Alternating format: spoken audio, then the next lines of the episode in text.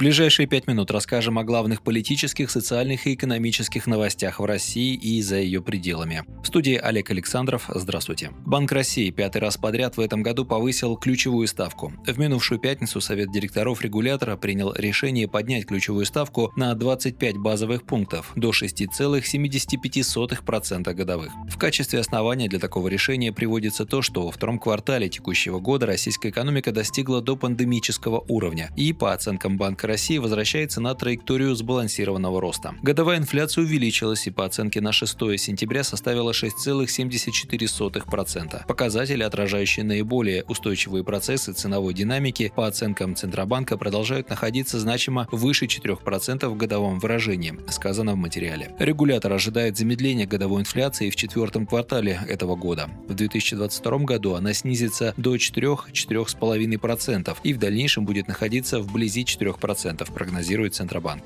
Следующее заседание Совета директоров Банка России по ключевой ставке пройдет 22 октября. Союзном государстве России и Беларуси отменят роуминг. 10 сентября в Минске на заседании Совета министров союзного государства премьеры двух стран Михаил Мишустин и Роман Головченко подписали 28 так называемых союзных программ и основные направления реализации положений договора о создании союзного государства, рассчитанные до 2023 года включительно. В совместном заявлении они рассказали, что документ направлен на реализацию масштабных задач по укреплению российско-белорусской интеграции. Речь в программах идет о сближении макро макроэкономической и кредитно-денежной политик, интеграция национальных платежных систем, взаимный допуск банковских организаций, системы быстрых платежей, единых правил конкуренции, включая равный допуск к госзакупкам. Вместе противостоять санкциям Запада. Две страны намерены стимулировать совместные производства, устранять барьеры, повышать прозрачность и увеличивать товарооборот, исходя из принципа «две страны, одна экономика». Окончательно интеграционные документы одобрят президенты России и Белоруссии в октябре. Вопрос признания Белоруссии и российского Крыма и открытие авиасообщения с ним поднимать не планируется, уточнил пресс-секретарь президента Дмитрий Песков. Кремле нет единой позиции насчет идеи изымать сверхдоходы у экспортеров сырья. Так пресс-секретарь президента Дмитрий Песков ответил на вопрос, как в Кремле относятся к недавнему предложению министра финансов Антона Силуанова изымать сверхдоходы у компаний-экспортеров, получивших дополнительные доходы от мирового роста цен. Силуанов в частности сказал, что нефтяники и металлурги должны поделиться, а эти средства нужно направить на поддержку граждан. Ранее в качестве цели в новом созыве Госдумы распределение сверхдоходов экспортеров сырья в пользу граждан провозгласили провозгласила партия «Справедливая Россия за правду». Социалисты настаивают на введении повышенных налогов на вывоз сырья за пределы страны, отмене возврата НДС для экспортеров природных ресурсов и непереработанного сырья, отмене налогового маневра в нефтяной отрасли, а также на запрете вывоза за рубеж леса-кругляка.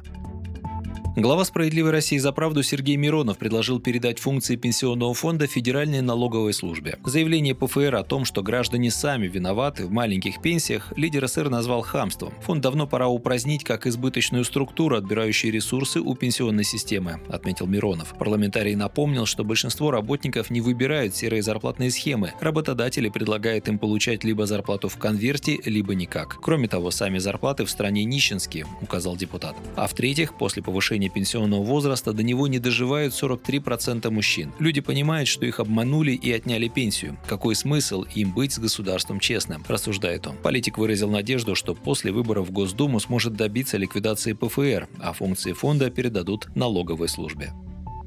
И последнее. Роспотребнадзор объяснил, чем отличаются симптомы COVID-19 и гриппа. Хотя оба заболевания вызваны респираторными инфекциями, имеют похожую картину заражения и одинаковые пути передачи воздушно-капельным путем и при контакте, отличить их можно. Разница есть как в симптомах и инкубационном периоде, так и в том, как протекают болезни. При гриппе редко когда пропадает обоняние, а утраты вкуса и вовсе не бывает. Это признаки, присущие именно коронавирусам. При этом у заболевших ковидом могут быть насморк, боль в горле, диарея, диарея, а у больных гриппом такие симптомы встречаются нечасто. У двух инфекций есть отличия в инкубационном периоде, то есть в сроках между заражением и проявлением симптомов. При гриппе этот период составляет от нескольких часов до 1-2 дней. При этом больной заразен для окружающих в основном первые 3-5 дней заболевания. Инкубационный период при COVID-19 более продолжительный, в среднем он длится 4-6 дней. Но распространять вирус человек может сразу после заражения, когда симптомы еще не появились. Кроме того, сообщил Роспотребнадзор, коронавирус заразнее гриппа гриппа, а болезнь протекает гораздо тяжелее. По статистике, 15% случаев заражения ковидом требуют оксигенации, 5% случаев перевода больного на искусственную вентиляцию легких. При ковиде первая группа риска – пожилые люди и пациенты с хроническими заболеваниями. При гриппе, наоборот, дети подвергаются большей опасности, чем взрослые.